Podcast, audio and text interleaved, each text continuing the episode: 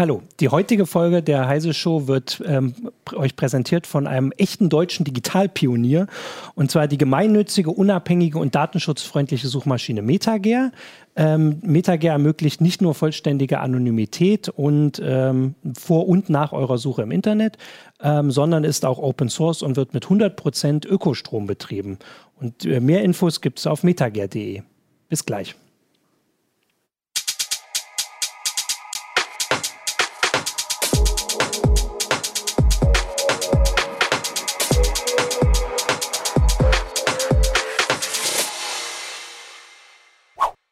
Hallo, willkommen zur Heise Show. Ich bin Martin Holland aus dem Newsroom von Heise Online und habe heute mit mir hier Hartmut Gieselmann aus der CT-Redaktion ja, und Ronald Eikenberg auch aus der CT-Redaktion. Mhm. Und zwar so ein bisschen, ähm, also wir haben als Anlass eine Geschichte, das möchte ich auch, ich habe hier den ganzen Tisch so voll gebaut, aber da, mhm. ich halte das ja immer auch gerne in der Heise Show in die Kamera, die aktuelle CT. Äh, und zwar habt ihr gleich mehrere Geschichten da drin, ähm, die sich mit ähm, ich sag mal, Datenschutz oder IT-Sicherheit von Gesundheitsdaten beschäftigen. Ja. Ähm, und da haben wir gesagt, ähm, wollen wir mal so ein bisschen einfach auch mal das größere Bild ähm, besprechen, wie das so aussieht und mhm. was es da für Probleme gibt.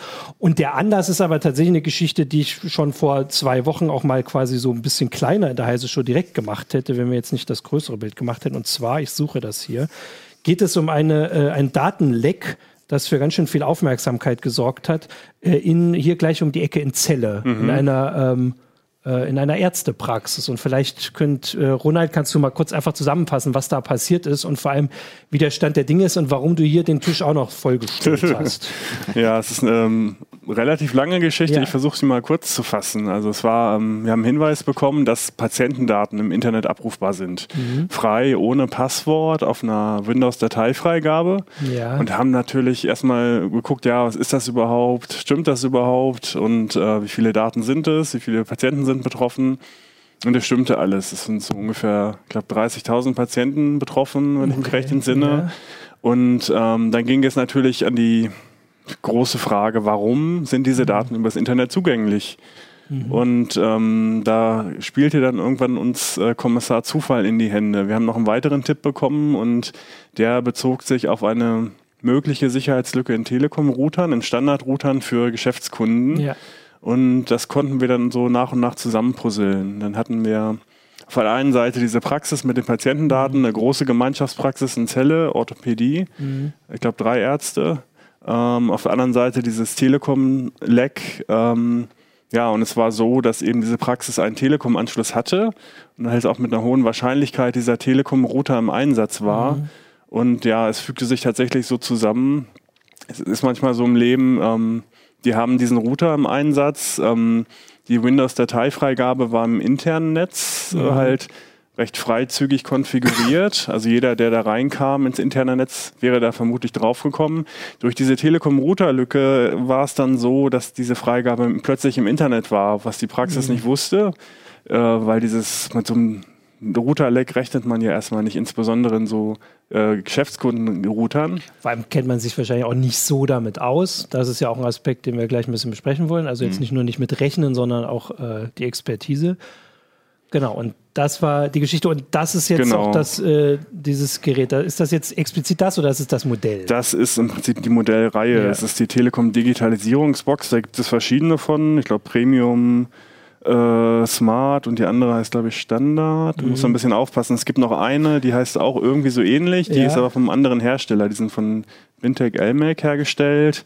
Und äh, da war eben ein, ein Bug in der Firmware, der dafür gesorgt hat, dass Dateifreigaben ins Netz kamen. Also das mhm. konkret war es so, man hat ein sogenanntes Port Forwarding eingerichtet. Das heißt, man sagt hier, ich möchte einen bestimmten Dienst übers Internet zugänglich machen.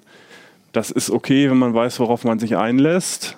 Das, Und welchen Port? Also genau welchen? Das wusste die Praxis ja. im Prinzip, worauf sie sich ja. einlässt. Also sie wollte da, glaube ich, einen VPN-Server oder so zugänglich mhm. machen auf Port 443, SSL Standardport. Ja. Ähm, und man hat dann im Router eben ausgewählt im Assistenten, ja, ich möchte gerne eben HTTPS, was ja eben auch für 443 steht, äh, freigeben. Und der Router hat dann plötzlich immer eben 10 Ports freigegeben, sondern nämlich alles von 440 bis 449. Und in dem Bereich ist zufälligerweise auch eben SMB, also Windows-Dateifreigaben. Mhm. Und es ist also eine Verkettung vieler unglücklicher Zufälle, die dazu geführt hat, dass diese Praxis im Netz war. Ja. Okay, also um kurz mal diese Geschichte dann quasi jetzt äh, da den, den Abschluss gleich mit herzugeben. Also die Telekom hat inzwischen einen Patch dafür rausgegeben. Ja. Ähm, das heißt, diese spezielle Lücke und diese spezielle Situation sollte jetzt zumindest für Leute, die diesen Patch eingespielt haben, und wenn ich den Artikel richtig im Kopf habe, das alles richtig machen. Also ja. das ist auch noch so mit dem Neustart oder gerade nicht Neustart oder irgendwie ja, sowas war das? Ist, ähm, also die hatten das Problem im Prinzip schon in der alten Firmware gepatcht, aber also, hm. eben ähm, diese Dienstezuordnung zwischen SSL und dieser Port Range von 440 bis 449 haben sie bei bestehenden Installationen nicht angefasst. Also die wollten ja. da wohl nichts kaputt machen wahrscheinlich bei den bestehenden ja. Routern und dadurch ähm, haben selbst Leute, die das Firmware-Update installiert haben, diese alte Zuordnungstabelle genutzt. Und äh, letztlich hat das nur Leute erreicht, die eben einen neuen Router in Betrieb genommen haben oder den Router auf mhm. Werkseinstellung zurückgesetzt haben. Also ja. wahrscheinlich den kleinsten Teil aller Leute. Ja. Okay, also im Prinzip haben wir da jetzt schon mal gezeigt, also äh, das ist ja schon alles sehr speziell und äh, also die, die, die, Problematik, was da passiert ist und sowas und was gemacht ist. Und das Problem ist aber, dass es hier um halt wirklich sensible Daten geht. Ähm, und zwar nicht nur die eigenen, weil das ist jetzt auch, also ich meine, solche Fehler könnten theoretisch auch beim Heimrouter passieren und dann ist halt der Heimrouter im Internet oder weiß ich nicht, irgendwelche Dateifreigabe, aber dann würde es nur die eigenen Dateien betreffen. Ja. Äh, und hier geht es jetzt um Patientendaten. Und das war so ein bisschen der Gedanke, dass wir heute darum besprechen, diese ganze Situation wer hat welche Verantwortung und vor allem, wie sicher ist das gerade? Du hast ähm, ja. noch einen äh, Artikel verantwortet von einem Autor, genau. der das alles ein bisschen auch zusammenfasst zum größeren Schritt. Ich zeige das auch immer, da kannst du ja auch ja. jetzt schon mal äh, vielleicht kurz mal mit einsteigen hier. Das ist der äh. Thomas Maus, der sich mhm. schon seit äh, ja, äh, mehreren Jahrzehnten mit der Problematik auseinandersetzt. Der hatte auch 2004, Die 2005 hat er geschrieben, ja Genau, hat er äh, auf dem äh, Chaos Computer Kongress äh, dazu Vorträge gehalten und ähm, er sagt jetzt nicht, der Fehler liegt jetzt nicht an dem falsch konfigurierten Router mhm. oder dass der Arzt irgendwie da einen Fehler gemacht hat oder der Dienstleister, fort, sondern an der gesamten Struktur und ja. nimmt eigentlich die gesamte äh, Telematikstruktur, die jetzt ja auch gesetzlich vorgeschrieben mhm. ist, ähm, dass die Praxen äh, da online gehen und so einen Connector, Connector installieren, äh, die nimmt er eigentlich aufs Korn und sagt, also dieser ganze Plan der Zwangs, des Zwangsanschlusses der Arztpraxen, mhm. ähm, äh, der ist eigentlich äh, nicht von vorne bis hinten durchgedacht worden und man lässt hier die Praxen eigentlich ins offene Messer laufen. Man kann das ja mal kurz sagen. Also es geht darum, die Praxen werden angeschlossen ähm, um bestimmte Sachen elektronisch auszutauschen, bestimmte Informationen. Genau, ähm, die äh, Patientendaten von der Gesundheitskarte sollen ausgetauscht genau, werden mhm. und es soll natürlich dann auch eine äh, gemeinsame Datenbank äh, der gesetzlich versicherten Patienten erstellt werden, die dann zu Forschungszwecken äh, mhm. genutzt werden soll. Und hier kommen bundesweit äh, die Patientendaten von 73 Millionen Patienten zusammen. Ja. Ähm, der Autor äh, hat dann mal geguckt, was ist denn ein einzelner äh, Datensatz von einem Patienten überhaupt wer äh, wert? Und er ist was? da auf äh, Schätzung gekommen, die sind jetzt schon mehr als zehn Jahre alt, aber damals war das so in den USA, da ist ja schon die mhm. Digitalisierung weiter vorangeschrieben äh, geschritten. Ähm, da ist ein einzelner Datensatz ungefähr mit 2600 Dollar bewertet worden. Wenn man das jetzt mal hochrechnet, dann haben mhm. wir bei 73 Millionen Patienten einen Datenschatz von 150 mhm. Milliarden. Ja. Das heißt, hier kommen dann auch ähm, also das wird dann sehr attraktiv für ja. auch äh, kriminelle Vereinigungen, äh, da sich doch diese Patientendaten mal zu, äh, ja. ähm, äh, da Zugriff zu kriegen. Und das heißt, so ein System kann man eigentlich ja. nicht absichern. Genau, weil das ist jetzt, das ist so ein bisschen der Punkt. Also wir haben einerseits diese einzelne Arztpraxis, da können wir jetzt ja gleich nochmal drüber reden, ob, äh, also wie, was Ärzte machen können und also inwieweit Ärzte überhaupt so IT-affin, also, die, also Ärzte sind natürlich selbst jetzt nicht per se IT-affiner oder weniger IT-affin als Bevölkerung. Sie können sich diese IT- ähm, Expertise einkaufen. Das ist wahrscheinlich der das Gedanke. Das nennt sich die Dienstleister vor Ort. Das mhm. ist ein IT-Dienstleister, der eben halt die ganze ähm, PC-Infrastruktur dann einrichtet. Und da wäre jetzt zum Beispiel eine Frage, habt ihr mit der Arztpraxis in Celle, weil das kann man ja immer an dem Fall eigentlich gleich gucken, habt ihr Kontakt mit denen? Haben die, haben die das selbst gemacht oder haben die einen IT-Dienstleister dafür engagiert, was ja selbst dann immer noch also nicht besonders wäre, dass dieser Fehler passiert, oder? Also ja, Wir hatten Kontakt, sage ich mal, bevor der Artikel veröffentlicht wurde. Ähm, wir haben natürlich sofort angerufen und ja. gesagt, hier, das ist ein Datenleck, das mhm. wolltet ihr mal besser schließen. Und ähm, es zog sich dann noch um, ungefähr eine Woche, bis es tatsächlich geschlossen wurde, weil die dieses äh, Routerleck nicht auf dem Schirm hatten. Also ja, die haben ja, das dann im Prinzip dann korrigiert aber dann wieder doch nicht. Ähm, längere Geschichte steht alles im Artikel. Mhm. Viele unglückliche Zufälle. Ähm, mit dem Dienstleister habe ich auch gesprochen und ja, es lag eben in dem Fall an diesem Router-Lag. Also die, das Ganze ist halt im Prinzip ein exemplarisch für die Situation ja. aktuell in Arztpraxen. Ne? Also letztlich, die Leute machen sich ja Gedanken, wie sichere ich meinen Facebook-Account mhm. ab ne? oder sogar noch mein PayPal-Account, mein mhm. Bankkonto, aber ähm, Gesundheitsdaten, äh, die mein Arzt erfasst, da habe ich äh, keinerlei äh, Handhabe ja. drüber. Ich weiß nicht, was er da aufschreibt, wie er das absichert und ähm, die Ärzte sind selber für die Sicherheit der Patientendaten verantwortlich. Und inzwischen gibt es aber zumindest auch eine ähm, Sanktionsmöglichkeit, sage ich mal, für, also dass die Ärzte auch, äh, also sage ich mal, noch mehr Ansporn haben, als einfach, äh, weiß ich nicht, den, den richtigen Ansporn, die Daten zu schützen. Also diese Datenleck ist ja eine DSGVO-Geschichte auch. Ja. Also das heißt, die, die Ärzte müssen ähm, also so ein Datenleck muss also verhindert werden sowieso und wenn man es nicht verhindert und das mitkriegt, muss man es direkt melden. Man muss es rechtzeitig melden, genau. Und dann kann es eine heftige Strafe geben, wenn man ähm, also wenn man selbst Mitschuld hat, was jetzt in dem Fall wahrscheinlich ein bisschen, das wäre jetzt wieder eine andere Diskussion, aber wir haben ja gezeigt, dass es ein bisschen kompliziert ist. Ja. Aber das sieht man, diese ganzen verschiedenen Sachen, die wir ja auch hier immer besprechen, nicht nur in mhm. Heise, schon in der CT, in, äh, auch, auch Pfizer Online.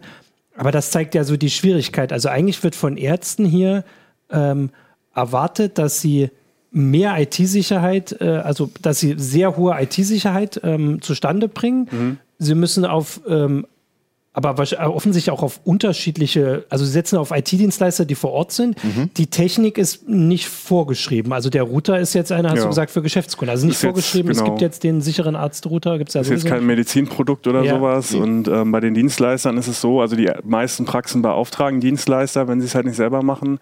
Und da muss man sich eben auf das Können der Dienstleister verlassen letztlich. Ne? Das ist mhm. wie beim Handwerker. Der eine mm, ist eine halbe Stunde fertig, alles ist super. Die anderen machen mehr kaputt, als sie reparieren. Ähm, das ist unheimlich schwierig.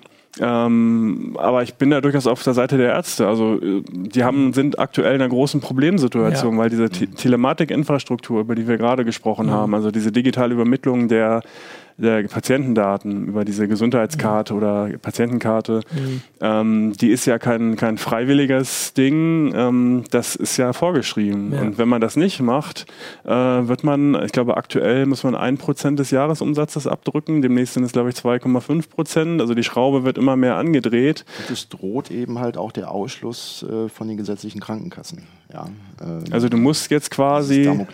Also um das kurz zusammenzufassen, die Ärzte wären quasi verpflichtet, sich an einem System zu beteiligen, an einem IT-System, was unsicher ist. Das unsicher ist. Also ja. jetzt einfach lange Rede, kurzer Sinn. Also das ist, äh, und das wäre jetzt die, die Sache, die wir hier auch so ein bisschen, das auch immer haben. Die Frage wäre, ginge es überhaupt, also sicherer, da können wir gleich ein bisschen reden, weil in dem Artikel mhm. von, von Thomas Maus wird ja ein bisschen, werden Vorschläge gemacht, wie man es sicherer machen könnte. Aber die absolute Sicherheit, das ist immer so die Standardfrage an Ronald, die gibt es ja in der IT nicht. Die gibt also, es in der IT nicht und die gibt es auch in der Arztpraxen nicht. Ja, also eben. alles fußt im Wesentlichen darauf, ähm, dass die Praxis ihr Netz absichert. Ja. Wenn sie das nicht tut ähm, oder nicht kann, oder vielleicht sind das ja auch Systeme, die da seit 20 Jahren mhm. oder länger laufen und irgendwelche Nadeldrucker noch ansteuern. Mhm. Das hat man ja ganz oft bei Rezepten. Ja. Ähm, das sind ja zum Teil Systeme, die noch nie das Internet gesehen haben. Ne? Und dann kommt dann plötzlich zum hier ja. die mhm. Telematikinfrastruktur und dann kommt da irgendein Installateur und stellt dann, das ist ein sogenannter Connector, das ist im mhm. Prinzip so eine Art VPN-Router. Mhm. Mit ähm, noch Zusatzhardware, mit einem vernetzten Kartenleser mhm. zum Beispiel. Und dann plötzlich ist das ganze Praxisnetz im Internet und auch Rechner haben Internetzugang, die da gar nichts zu suchen haben. Ja. Also es ähm, fußt auf einem sehr undefinierten Wildwest-Zustand, würde ich sagen, weil du weißt halt nicht, was in der Praxis los ist, aber mhm. die Leute, die dann diesen äh, Connector installieren, interessiert das auch nicht so wirklich. Ja. Dazu muss man sagen, dass bislang äh, ungefähr nur zwei Drittel aller Arztpraxen überhaupt online waren und ein Drittel der Arztpraxen gesagt hat, nee, wir bleiben offline, weil wir zum Beispiel Diagnosegeräte haben, die von Rechnern gesteuert werden, auf denen läuft noch Windows 2000. Mhm. Ja. ja. und da gibt es keine Sicherheitspatches ja. und das ist unverantwortlich, äh, sowas ins Internet zu stellen, aber die brauchen diese Geräte, die sind nicht mhm. veraltet, sondern immer noch aktuell, um eben halt äh, ihre, ihre Patienten da diagnostizieren zu können.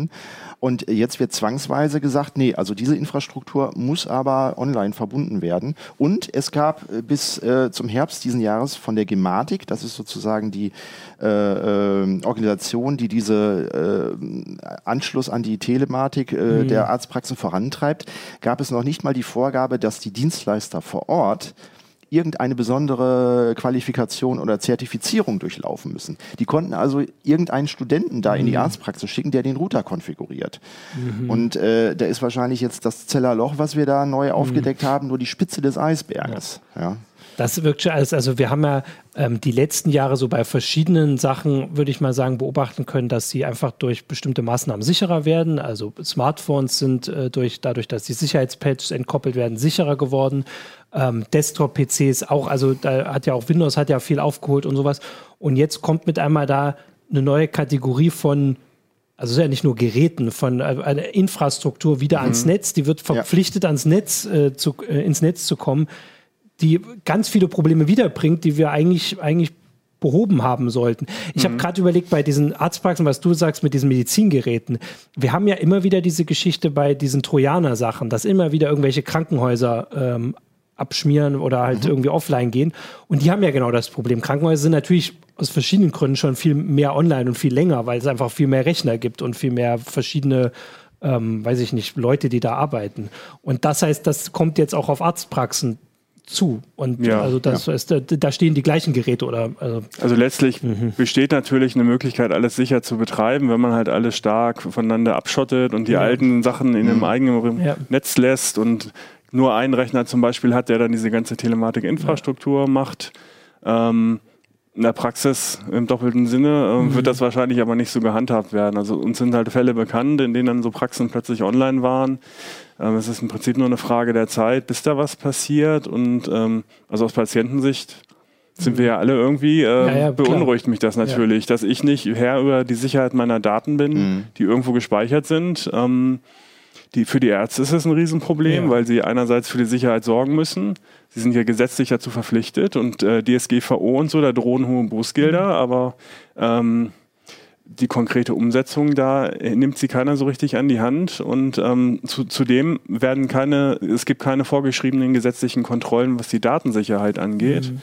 Also bei Hygiene gibt es das, ne? da ja. kommt, gibt es so stichprobenartig oder anlassbezogene mhm. äh, Kontrollen. Das heißt, wenn ein Arzt das überhaupt nicht interessiert, dann hat er auch keine Kontrollen zu befürchten und kann im Prinzip darauf hoffen, dass schon nichts passieren wird und so weitermachen wie bisher. Ja. Ich habe, ähm, also weil du das gerade gesagt hast, also es gibt eben, ich wollte auch ein bisschen auf das Forum gucken, gibt natürlich auch eine ganze Menge Äußerungen. Kau hat geschrieben, jetzt habe ich ihn weggescrollt, äh, dass es eine Vor- oder eine Empfehlung gibt. Moment, es gibt die klare Empfehlung der Verbände, das Praxisnetz vom Internet zu entkoppeln. Mhm. Das wäre natürlich so eine Möglichkeit, erstmal diese, äh, also wenn man halt den Anschluss jetzt herstellen muss für diese äh, äh, Patienten, nee, Gesundheitskarte, ähm, dass der Rechner dann halt da ins Internet ist und mhm. so und den ganzen Rest davon trennen. Aber, und das ist ja der Aspekt, den wir mitkriegen, um überhaupt das im Blick zu haben, muss man das erst im Kopf haben, muss das wissen. Also ein Arzt zum Beispiel müsste dem Dienstleister das wahrscheinlich sagen. Bitte macht das nicht. Bitte, oder bitte sorgt dafür, dass nur dieser Rechner hier dran ist. Und da sind wir halt schon bei einem Punkt, dass es wahrscheinlich viele einfach so nicht und es gibt da also. Äh, keine Vorgaben, obwohl ja. eigentlich die äh, Gematik, ja, die wäre gesetzlich dazu verpflichtet, ähm, vorzugeben, okay, diese Konnektoren dürfen nur in sicheren IT-Umfeldern mhm. dann eingerichtet werden. Das haben sie aber nicht gemacht, sondern sie sagen, naja, ob das Arztnetz in der Praxis jetzt sicher ist, das ist Sache des Arztes und äh, ja. wir haben damit nichts zu tun. Und so kann man einfach mit äh, dieser Geschichte nicht umgehen. Ja. ja. Wir können jetzt mal ein bisschen, äh, also das ist ja alles ganz schön negativ und irgendwie pessimistisch, also mit Recht, aber trotzdem. Ähm, in dem Artikel, ähm, in dem, also in dem Artikel, die Bomben kommen, oder wie hatte ich es gesagt? Also, die apropos, Bomben, die Bomben ticken. Pessimismus. Doch, ja. ähm, es, mag, es gibt mit großer Wahrscheinlichkeit auch viele Positivbeispiele. Ne? So Arztpraxen, ja. wo alles funktioniert, Dienstleister, die irgendwie top qualifiziert sind. Also sicherlich ähm, ist da die Bandbreite sehr groß, aber es ist sicherlich nicht so, dass überall alles genau, unsicher so wie du es gesagt hast, ist erstens sucht man sich seinen Arzt nicht danach aus. Also wir suchen unseren Arzt, also bei manchen Sachen sucht man den Arzt danach aus, wo man den schnellsten Termin bekommt, vielleicht äh, bei, bei solchen Sachen. Dann natürlich nach der medizinischen Qualifikation, aber ja. ich könnte mal den Zuschauer fragen, welcher Zuschauer hat schon mal geguckt, ob die IT-Sicherheit des Arztes äh, angemessen ist. Also das und vor allem, weil es auch gar keine Möglichkeit gibt, das rauszufinden. Also wahrscheinlich mhm. müsste man selbst IT-Dienstleister sein, um zu wissen, dem Arzt vertraue ich oder vielleicht gerade nicht. Man muss im Prinzip vom Schlimmsten ausgehen. Ja. Ne? Also. Mhm. Genau, und äh, vor allem, das war ja auch, wir haben, also es gab jetzt diese Geschichte mit der Einzeller Arztpraxis und mit diesem speziellen Router, aber es gibt, äh, in dem einen Artikel war eine Zahl, wie viel? 300.000 Arztpraxen oder waren es 30.000? Das war auf jeden Fall eine sehr hohe Zahl, wo allein schon ein Prozent, ich glaube 100.000 genau, und ein mhm. Prozent wären schon 1000 Praxen. Also wenn mhm. ein Prozent jetzt irgendwann mal wirklich Mist bauen, was relativ guter Wert wäre, mhm sind das 1000 Praxen. Ja, man muss ja da nur in die USA schauen. Da gibt es Zahlen von 2017, äh, nach denen 82 Prozent aller äh, Ärzte dort Opfer von Cyberangriffen ja. wurden. Also vier ja. von fünf Ärzten. Also die sind ein sehr beliebtes ja. Ziel, wenn man sich auch mal genau, den Wert der Gesundheitsdaten anguckt. Und es kommt ja zu den Strafen der DSGVO, wenn ich jetzt so einen Leck mhm. habe, kommt ja noch dann die Schadenersatzforderung der Patienten dazu. Die könnten ah, die jetzt ja auch hingehen und sagen, hier, meine Daten hast du nicht sicher verwaltet gestaltet, ich möchte jetzt Schadenersatz haben. Ja. Und wenn jetzt jeder der Patienten in Zelle nur sagt, ähm, ich hätte gern 1000 Euro dafür, dann ist das eine Schadenssumme von ja. 30 Millionen. Und je nachdem, wem dann die Schuld in die Schuhe geschoben mhm. wird, der kann den Laden dann dicht machen. Ja. Okay, und das war jetzt mein Punkt, um zu sagen, in, äh, also der Herr Maus hat ja nun auch ein paar Vorschläge gemacht, was man, äh, also wenn ich das richtig, ne, in dem ja. Artikel hat er ein paar, oder quasi Forderungen aufgestellt. Was können, also was wären denn zum Beispiel Möglichkeiten, jetzt mal abgesehen von trennt das halt vom Internet, ähm, was, was, was könnte man denn, also jetzt nicht für Ärzte, was könnte denn der Staat, der ja hoffentlich ein Interesse daran hat, dass äh, zu sichern. Was könnte man denn zum Beispiel vorschreiben? Also er hätte da eigentlich schon vor ja. 15 Jahren ja, okay. in eine andere Richtung mhm. steuern sollen. Mhm. Und dieser ganz große Wurf, wir wollen alles digitalisieren mhm. und alles wird super, das ist einfach äh, in dem Umfeld, was wir haben, äh, zwei Nummern zu groß. Und was ja. der Herr Maus sagt, der weiß Gott kein Aluhutträger ist mhm. und irgendwie äh, innovationsfeindlich, der sagt einfach, warum nimmt man nicht irgendwie die äh, Papierrezepte mhm. und äh, das System, was wir auf Papier irgendwie mhm. haben und macht einfach nur einen 2D-Scan Scancode irgendwie auf die Dinger drauf. Mhm. Dann kann jeder Patient könnte zum Beispiel sein Rezept weiter überprüfen. Es könnte einfach eingescannt werden. Man hätte auch ein System, was bei Stromausfällen oder bei Naturkatastrophen mhm. irgendwie funktioniert. Und wir haben, brauchen ein System, äh, wo auch, äh, ich sag mal, 85-jähriger Oma oder Opa äh, mit mhm. 40 Grad Fieber dann auch noch äh, das Rezept Kurz. irgendwie bekommen kann. Also wir brauchen ein, ein System, was einfach ausfallsicher ist und was von Kranken bedient werden kann, die eben halt ja. nicht äh, sich sich an eine sechsstellige PIN dann äh, noch äh, ähm, erinnern müssen, wenn sie sich beim Arzt einchecken oder bei der Apotheke genau, das weil, kurz äh, Rezept Erklärung, abholen. Da, also ein Plan ist, dass man, dass das Rezept elektronisch zwischen Arzt und Apotheke übermittelt wird, oder war das, und dann das per, der Aspekt? Per, per, App wird es dann quasi dann und abgerufen und man kriegt gar keinen Papierzettel mehr in der Hand und um sich zu authentifizieren, muss man eine sechsstellige PIN eingeben. Wenn man dreimal die falsche PIN eingibt, dann ist erstmal das Ganze gesperrt und man kommt an seine Medikamente nicht ran. Wenn der Strom ausfällt, mhm. gibt es keine Möglichkeit mhm. zu sagen, hier, ich brauche aber mal ein wichtiges Medikament. Ja. Und äh, für solche äh, Katastrophenfälle muss ein Gesundheitssystem ja, ja, auch gerüstet sein. Und da sagt unser Autor, das ist überhaupt gar nicht der Fall. Ja. Ähm, ich habe hier noch eine andere Frage kurz, weil ich weiß, dass wir die Antwort darauf haben. Hier ist ähm, Sir Fex fragt, ob Praxen eine finanzielle Unterstützung für diese IT-Umstellung bekommen. Ja, es gibt, ich glaube, ich, glaub, das sind um die 5000 Euro ähm, äh, kriegen sie an, an Unterstützung, aber das äh, äh, deckt vielleicht die Anschaffungskosten von dem Connector. Aber man mhm. braucht natürlich auch einen IT-Dienstleister, der das Ganze dann äh, kompetent dann einrichtet. Mhm. Ja, okay. und wir wissen alle, wie wenig kompetente äh, ITler es in ja. Deutschland gibt. Da ist großer Mangel. Mhm. Und da wird alles, was nicht bei fünf auf den Bäumen ist, wird einfach ja. in äh, diese, äh, ja. bei diesen Dienstleistern schnell geschult, um eben halt die Einrichtung vornehmen zu können. Ja. Okay, äh, also äh, kurz jetzt noch, noch mal wieder zurück zu dem anderen Punkt. Also, dass man, also ein Vorschlag wäre, dass man diese elektronische Übermittlung, die jetzt halt als Digitalisierung ähm, versprochen ähm, wird, ähm, durch entweder durch einen Papierzettel ergänzt oder äh, oder den Papierzettel belässt, weil man ihn äh, auch mit, mit einem Merkmal quasi für eine App auslesbar machen kann, mhm. aber halt ähm, ausfallsicherer ist. Ja. Äh, und vor allem ähm, auch weniger angreifbar, weil das ist ja immer das, der Hinweis bei Digitalisierung ist natürlich kann man irgendwie so einen Zettel kann man kann man auch Mist äh, treiben, also Ärzte der Schaden können auch mal, genau der Schaden ist ja. immer auf diesen einen Zettel oder weiß ja. ich nicht vielleicht auf die eine Praxis beschränkt, während äh, hier diese Sachen, also wer diesen Fehler jetzt bei dem Router irgendwie gezielt sucht, würde vielleicht mehrere Praxen noch finden oder so. Also das ist ja bei digital, das heißt immer, dass es alles ähm, skaliert glaube, ja. das könnte man sagen, ja. skaliert ja. alles. Also aus meiner Sicht mhm. ist es so, ich hatte ja bei der Kassenärztlichen Bundesvereinigung angefragt, auch was so die IT-Sicherheitsstandards und Praxen angeht. Also die haben durchaus was veröffentlicht, was sich auch an Ärzte richtet, was Ärzte verstehen, die keine IT-Experten mhm. sind, wo dann so die Basics drin stehen, mhm. wie zum Beispiel ein Rechner, auf dem Patientendaten liegen, darf auf keinen Fall mit dem Internet verbunden mhm. sein. Ne? Das war in Zelle im Prinzip so, weil da mehrere Dienste auf diesem Rechner liefen. Ähm, was mich erschrocken hat, das hatte ich ja schon kurz am Anfang erwähnt, dass es eben keine gesetzlichen Routinekontrollen gibt. Ja. Und ähm, solange man da eben keine Bestandsaufnahme erstmal macht, finde ich, kann mhm. man auch auf da nichts drauf aufbauen. Ja. Also man, man weiß. Das wäre so ein erster Punkt, einfach mal zu sagen, man kontrolliert, also man richtet so Kontrolleure ein wie für Lebensmittel und für ja. Gesundheit. Also das für ist ein, ein, ein äh, generelles Problem auch der Umsetzung der DSGVO. Wir haben hier mit der Datenschutzbeauftragten in Niedersachsen gesprochen. Die haben gesagt, für ganz Niedersachsen haben die 50 Kontrolleure. Ja. Und da äh, können sie nicht proaktiv bei den Arztpraxen mal vorbeischauen, weil nicht nur IT-Fälle darunter fallen, sondern auch, ich sag mal, eine falsch eingestellte Überwachungskamera ja. vom Blumenladen. Ja, und, ja, und nicht sind, nur Ärzte, sondern komplett auch unterbesetzt. Und, und wir haben gerade ja. den Fall bei, der, bei den Lebensmittelkontrolleuren, dass da 30 Prozent irgendwie fehlen. Und äh, dann kommt es eben halt ja. äh, zu den, den äh, Fällen mit den Fleischherstellern. Und äh, es sieht aber in der IT äh, wesentlich dramatischer aus. Ja. Vor allem, weil, also jetzt kommen jetzt so ein paar, ähm, so ein paar Hinweise ähm, oder so ein paar Kommentare, wie man sie immer bekommt. Also äh, Axel Costa schreibt, egal wer etwas über mich weiß, ich fürchte, es wird ihm nichts nutzen das war ja auch in, in der Artikelstrecke so ein bisschen hingewiesen. Also bei Gesundheitsdaten ist schon nochmal ein anderes Kaliber, als mhm. wenn Leute sich jetzt ein bisschen angewöhnt haben, schon, dass Leute, dass vielleicht so mhm. und so viele Apps ihr Facebook-Konto ja. auslesen können. Also Gesundheitsdaten sind nochmal sensibler. Nicht nur für einen selber, es gibt ja auch Erbkrankheiten. Ja. Und wenn die bekannt werden und wenn die zum Beispiel Versicherungen mhm. bekannt werden, das betrifft dann auch andere Mitglieder der Familie noch ungeborene Enkelkinder und so weiter. Und wenn äh, dann irgendwann sozusagen Versicherungen an diese Daten mhm. rankommen, die können dann äh, den äh, anderen Familienmitgliedern auch individuelle äh, Versicherungsangebote, mhm. so nenne ich es mal, äh, dann machen, die sich einige, die sich dann eben halt mhm. einige Familien äh, dann äh, nicht mehr leisten ja, können. Und also, dann mh. fehlen eben halt Absicherungen, äh, die man vielleicht dann auch für Kredite und so weiter braucht.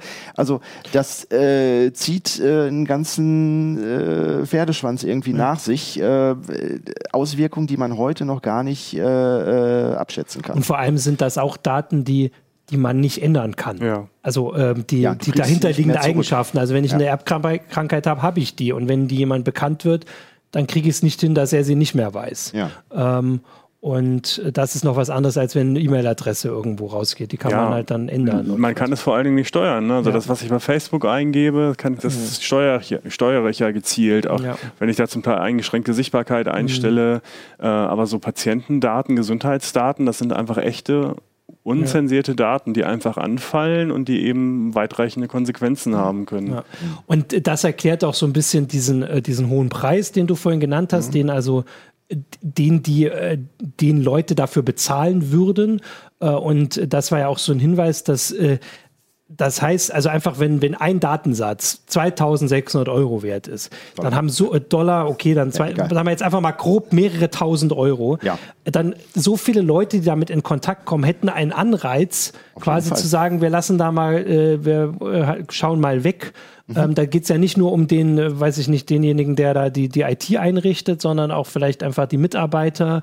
Ähm, und wie, äh, mit all den Konsequenzen, die möglich sind, gleichzeitig der schlechten Absicherung, äh, diesem, diesem hohen Werts, ist da wirklich, also wie du es gesagt hast, also einerseits ist das so, ein, äh, so eine Wildwest-Sache, aber mit also wo es um wirklich viel Geld ging. Im Wilden Westen mhm. ging es ja nur bei so ein paar, weiß ich nicht, Goldrauben um, um so viel Geld.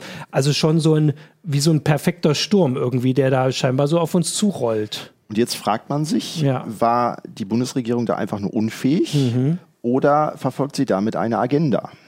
Mhm.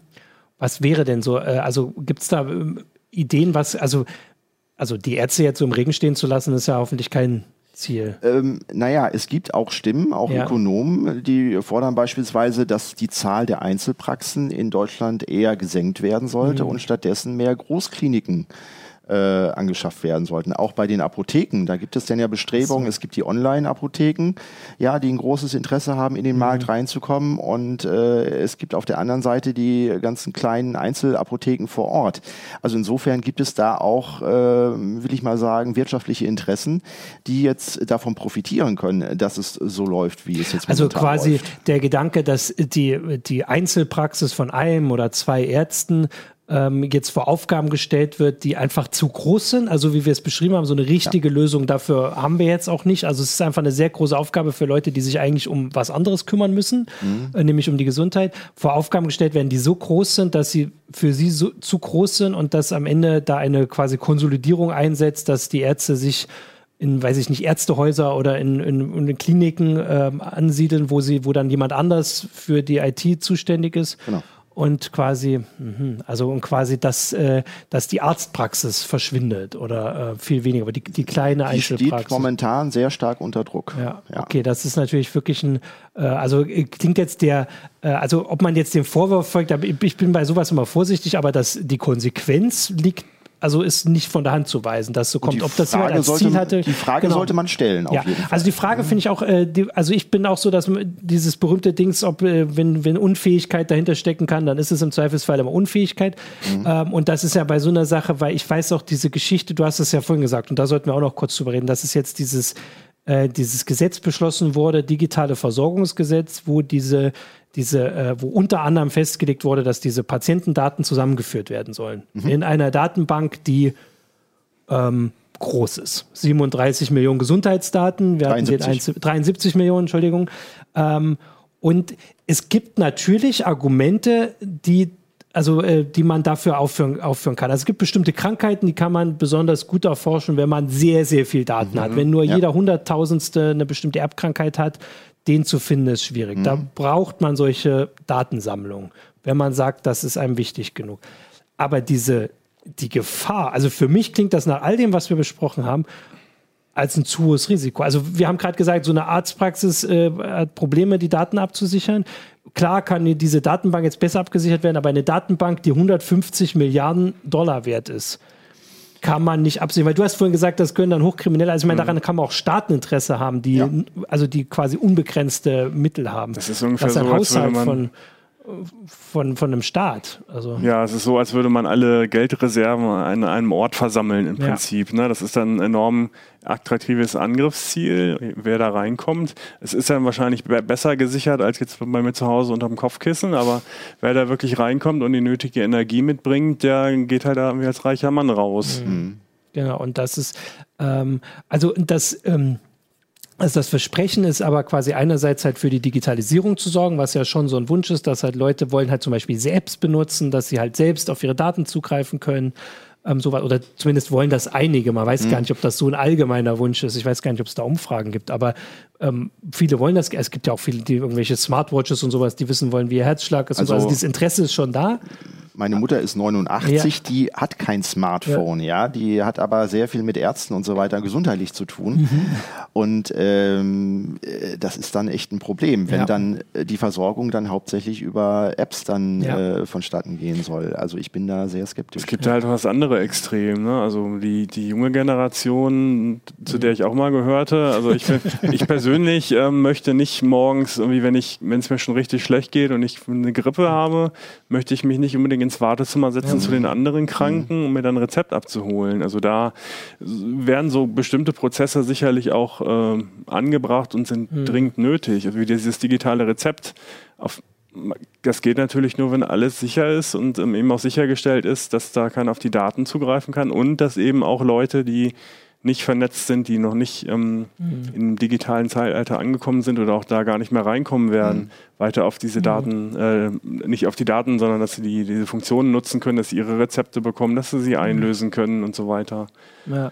Ähm, und das ist ja eigentlich, haben wir jetzt ja ganz viele von diesen verschiedenen Argumenten und Punkten dafür vorgebracht. Das sollte ja eigentlich, sollte das ja diese Diskussion sein. Ja. Mir kommt das jetzt so vor, also ich bin jetzt, ich bin jetzt hier seit acht Jahren, wir berichten immer mal wieder über solche Themen. Ich weiß, mhm. dass es nicht so ein großes Interesse daran gibt, außer so Datenlecks Wobei das ist jetzt auch nicht mal auf Arztpraxen beschränkt. Also solche Sachen sind immer äh, sorgen für großes Interesse.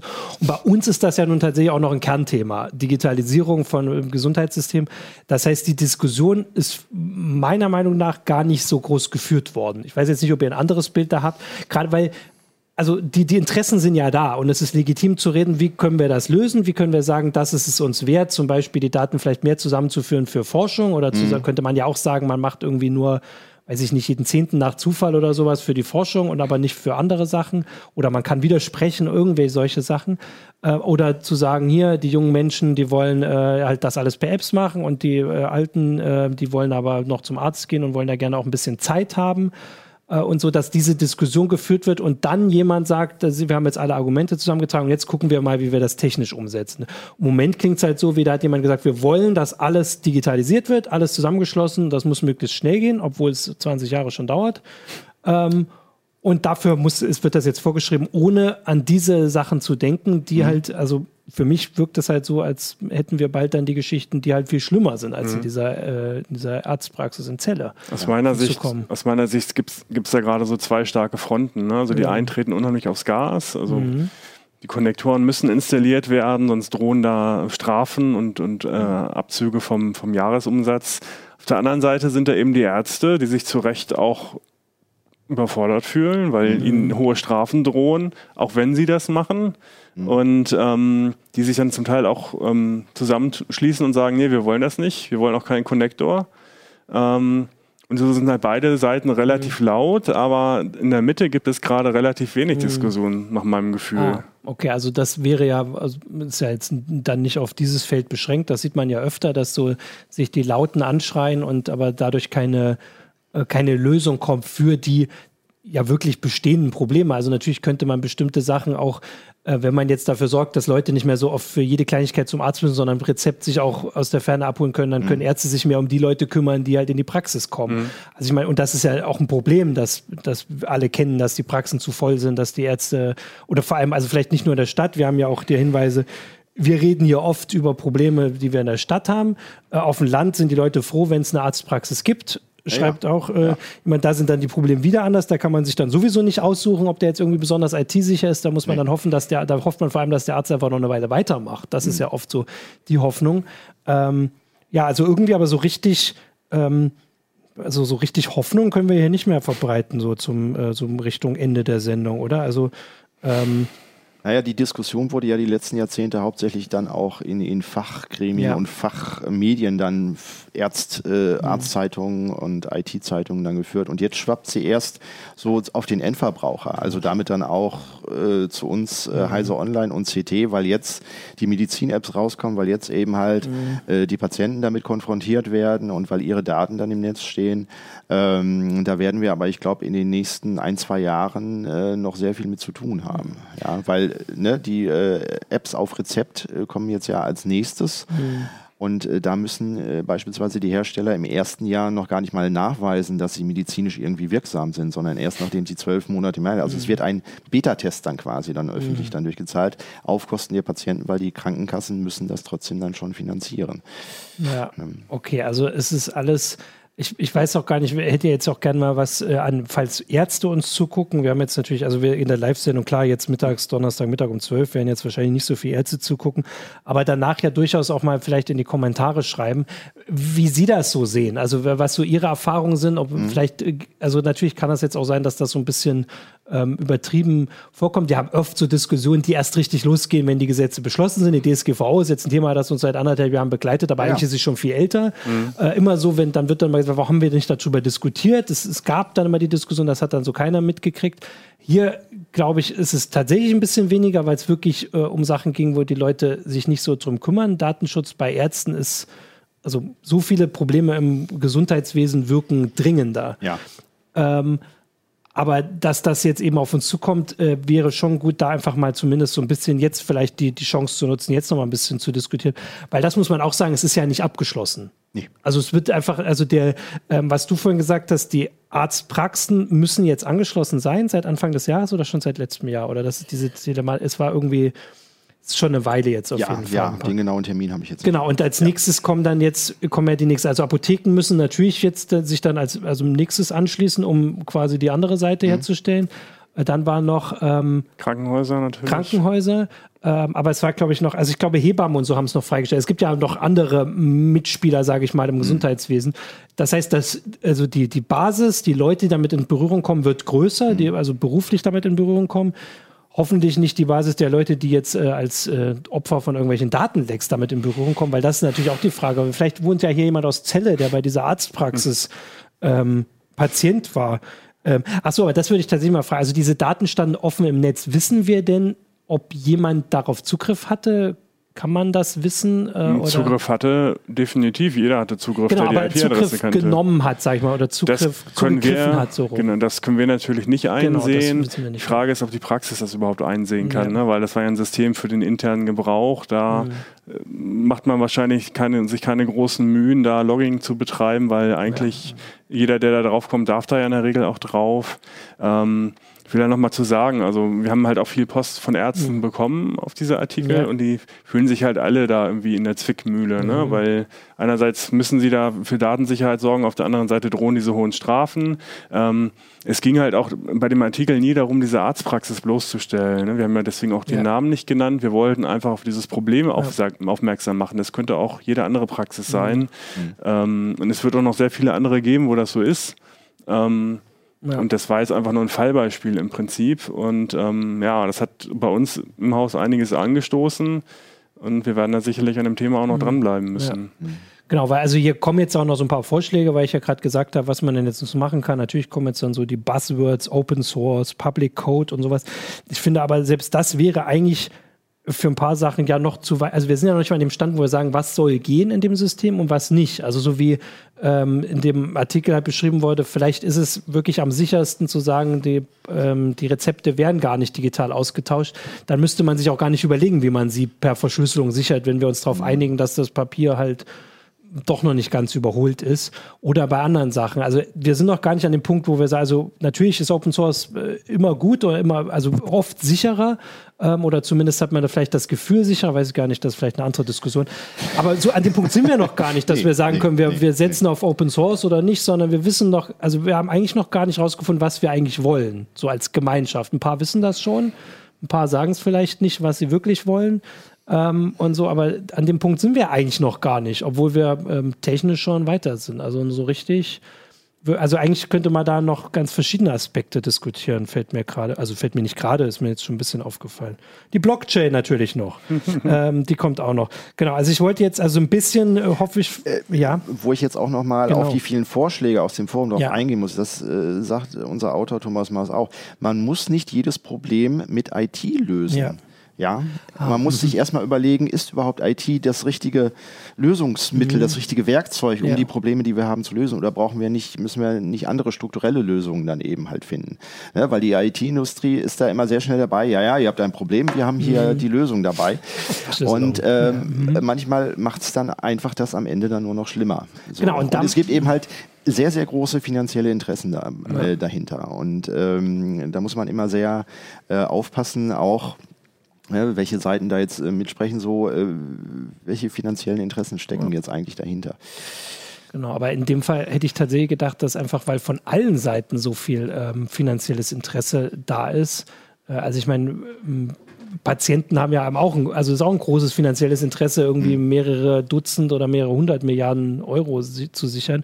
Äh, also eigentlich könnte, sind das ja gute Voraussetzungen für so eine eine Debatte darum, was, was wollen ja. wir und sowas. Eigentlich wäre das tatsächlich ja, so. Wobei Patienten sind halt Einzelkämpfer, ne? genau ja. wie Ärzte, wobei die zum Teil auch organisiert sind. Aber auf der anderen Seite sind, ist eben ja, die Regierung, da sind äh, Krankenkassen mit Milliarden Budgets mhm. wahrscheinlich. Ähm, das ist einfach ein sehr großer Gegner und gegen mhm. den kommt man schwer an.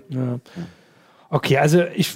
Also was vielleicht auch äh, sich die deutsche IT-Industrie da überlegen könnte, es wird ja häufig dann auch gesagt, ja, Datenschutz, das ist alles viel zu viel, das ist eine Innovationsbremse, aber man könnte auch einfach dahergehen, so ihr in den USA, ihr habt es irgendwie nicht richtig hingekriegt, mhm. ihr habt so und so viele äh, Sicherheitslecks und wir aus Deutschland wir machen jetzt mal Made in Germany IT und die ist besonders sicher. Mhm. Die äh, legt besonderen Wert auf den Datenschutz. Das wird am Anfang vielleicht dann nicht dazu führen, dass diese Firma, äh, wenn sie an, äh, an die Börse geht, mhm. durch die Decke geht sofort. Aber auf Dauer, wenn das Thema Datenschutz und meine Daten äh, äh sind überall unsicher, äh, werden sich diese anfängliche Nische, die wird sich auf Dauer dann irgendwie durchsetzen können. Und also, das sollte ja. man äh, ganz stark in der, in der deutschen IT-Industrie, in allen Bereichen, die mit der DSGVO in Kontakt kommen, einfach dann auch mal überlegen. Ja. Kann man das nicht als ähm, mhm. Siegel nehmen und Datenschutz als Innovationsmotor und nicht als Bremse ja. begreifen.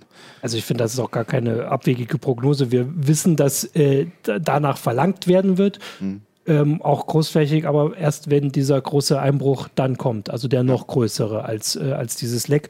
Das, das muss ich jetzt gar nicht groß äh, prognostizieren. Diese Diskussion wird dann kommen, so wie sie nach bei Facebook kam, auch wenn sich vielleicht nicht viel geändert hat, aber die Diskussion gab es, nur gab, gibt es sie halt erst danach.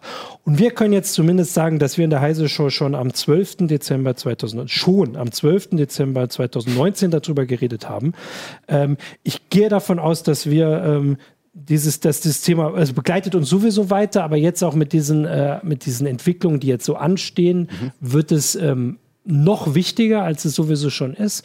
Äh, hoffentlich nicht mit so vielen Datenlecks, aber auch das wird es wahrscheinlich weitergeben. Und das ist ja auch äh, der Hinweis, dass ihr also diese, diese Hinweise da gern aufnehmt, um zumindest da auch darauf aufmerksam zu machen. Ja, das ähm, kann man nochmal erwähnen. Ja, es genau. gibt einen eigenen Verteiler. Ach, ja, ja ehealth.ct.de. Ähm, da ist, sind diverse Leute, die sich mit Datensicherheit und auch mit Gesundheitsthemen beschäftigen drauf und äh, auch das Investigativteam von Heise und CT ist damit drauf. Und äh, wenn da jemand was sieht, ähm, was irgendwie komisch ist, vielleicht auch in irgendwelchen Gesundheits-Apps, äh, gucken wir uns das gerne an und gehen der Sache nach. Genau, ja, sehr und gut. dann vielleicht auch nochmal äh, unser Postfach für das Investigativteam ja, erwähnen, weil ähm, ihr könnt uns, auch, auch Hinweis, genau, ihr könnt gucke, uns ja. auch anonym ähm, von Sachen berichten. Wir können selber dann nicht nachvollziehen, von wem dieser Hinweis dann kommt. Wir können aber mit demjenigen, mit dem Tippgeber dann auch kommunizieren.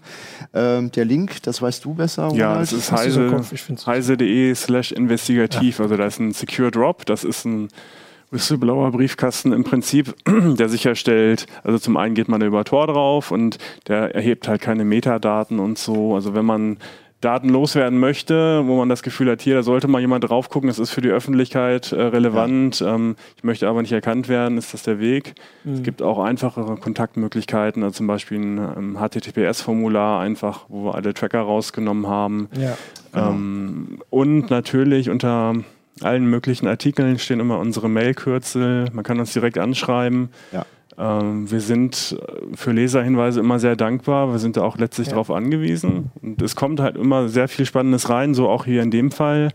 Ähm, und es hilft natürlich dann das erstmal qualifiziert zu beurteilen und ähm, das dann auch in die Öffentlichkeit zu tragen, wenn ja. es dann irgendwie angemessen ist. In der CT sind wir ja eine Redaktion von 70 Redakteuren und wir haben also eine große Gruppe, die in äh, diesen Investigativsachen jetzt auch drin sind, haben wir da zusammengeschlossen, wo wir uns ja. die Fälle dann genauer angucken. Natürlich kommt da auch sehr viel rein, äh, wo nichts dann dahinter steht. Wir müssen das erstmal dann aussortieren. Das heißt, eine Antwort kann manchmal ein paar Tage dauern, ja. jetzt auch gerade in der Vorweihnachtszeit, aber wir sind auf jeden Fall mit einem großen Teil der Redaktion da auch dran. Genau, und ich äh, kann auf jeden Fall die Zuschauer, die, die traurig sind, dass wir nach 45, inzwischen 48 Minuten schon aufhören, äh, weil sie sagen, dass man dann natürlich, natürlich kann man noch viel mehr diskutieren. Ich würde auch, also wir haben auf jeden Fall eine ganze Menge Anstöße hier schon mitgenommen für äh, wie wir, da, also dass das Thema bei uns weiter da bleibt, haben wir ja schon ähm, gesagt. Äh, die Anstöße haben wir mitgenommen. Ansonsten gerne auch nochmal dann, wenn der, also im Forum auf Heise Online gucken wir, wie auch unter YouTube dann nochmal, gerne auch nochmal die Hinweise nehmen, was man, also unter welchem Aspekt man sich das auch noch angucken kann. Die Heise Show kommt jede Woche. Das heißt, wir sind immer froh, wenn wir Themen haben, worüber wir reden können. Ähm, und die äh, Redakteure, die Kollegen wollen auch wissen, was, was die Leute interessiert ja. natürlich. Also gerne die Hinweise nehmen. Äh, und jetzt können aber nämlich dann hier auch mal alle ein bisschen Mittag essen. Äh, und deswegen sage ich danke euch für die Einblicke und die ganzen ähm, ähm, ja teilweise haarsträubenden äh, Einzelheiten. Äh, danke an die Zuschauer für das Interesse und auch für die Trauer, dass wir jetzt schon am Ende sind. Das haben wir auch nicht so oft. Ähm, und wie gesagt, wir, machen, wir behandeln das Thema weiter und behalten das im Blick. Hinweise gerne an die ganzen Adressen, die wir gesagt haben. Uh, und jetzt äh, sage ich Danke, sage gleich nochmal was zu unserem Sponsor und verabschiede mich aber schon mal bis zur nächsten Woche. Eine heiße Show gibt es noch dieses Jahr. Und jetzt kriegt die Kamera, kommt auf mich, genau, ich gucke. Genau, und jetzt nochmal äh, der, der zweite Dank an unseren Sponsor. Das ist heute MetaGear äh, und zwar eine, die datenschutzfreundliche Suchmaschine. Ähm, die ihr einfach mal ausprobieren könnt, äh, einfach kostenlos, metagear.de. Äh, und wenn ihr auf den, ah, hier steht, wenn ihr auf den Schlüssel neben das Suchfeld klickt und den Code Heise eingibt, ist die Suche sogar werbefrei. Das gibt es dann extra für unsere Zuschauer. Und damit sage ich ähm, Tschüss, bis zur nächsten Woche. Ciao. Tschüss.